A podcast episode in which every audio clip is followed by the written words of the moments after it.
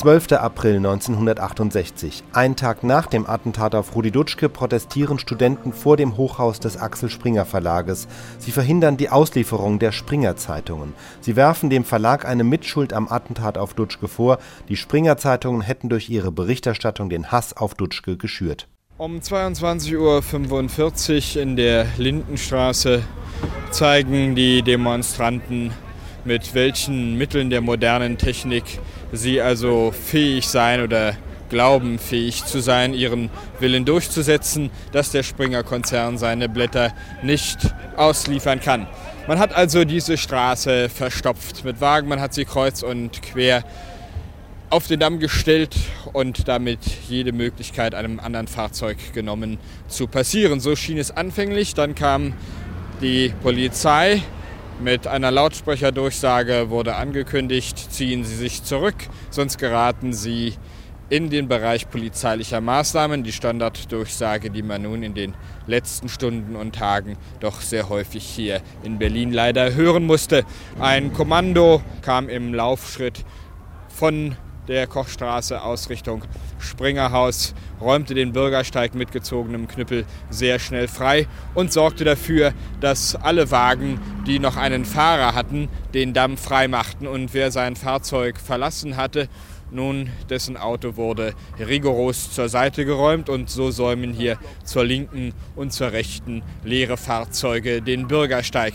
So also hat man meterweise die Straße geräumt, jetzt bis rauf zum Hallischen Tor, denn natürlich haben die Demonstranten nur immer schrittweise oder sagen wir es im Terminus technicus reifenweise Platz gegeben und immer wieder mussten sich die Stoßtrupps der Polizei sammeln, um in geschlossener Linie vorwärts zu gehen. Und dann hören Sie jetzt hier im Hintergrund das Blaulichtsignal. Das ist nicht die Polizei, das ist der Arbeiter-Samariter-Bund. Man rechnet also von Seiten der Obrigkeit schon mit Verletzten und hat von vornherein schon Krankenwagen im Einsatz, um etwaige Opfer dieser Demonstration auf beiden Seiten, wie sie ja auch schon am Rathaus Schöneberg zu beklagen waren, sofort abtransportieren zu können.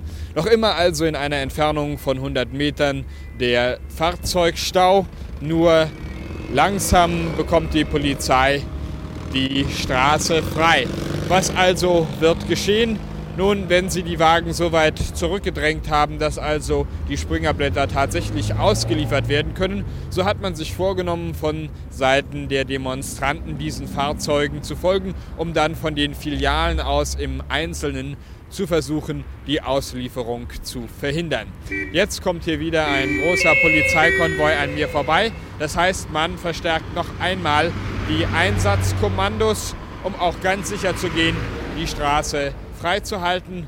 Ich glaube, das dürfte das einzige Stimmungsbild sein, was man hier in allen sechs Zugängen, die städtebaulich zum Springer-Konzern auf Straßen führen, finden kann.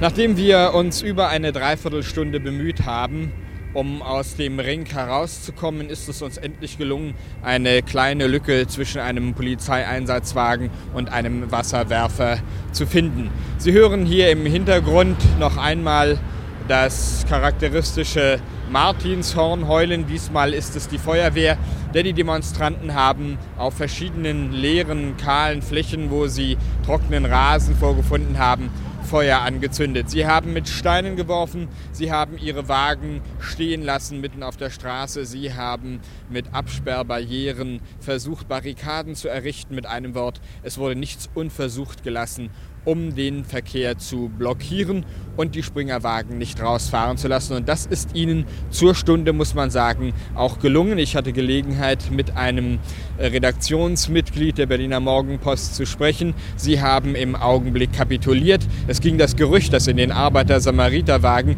die ich eingangs erwähnt hatte, die Exemplare rausgeschafft werden sollten. Das hat nicht gestimmt. Das also ist der Stand im Augenblick. Es bleibt abzuwarten, wie sich das Ganze auflösen wird. Ich glaube aber, es wird bis in die frühen Morgenstunden hineingehen, bevor man dann von normalen Zuständen wieder sprechen kann.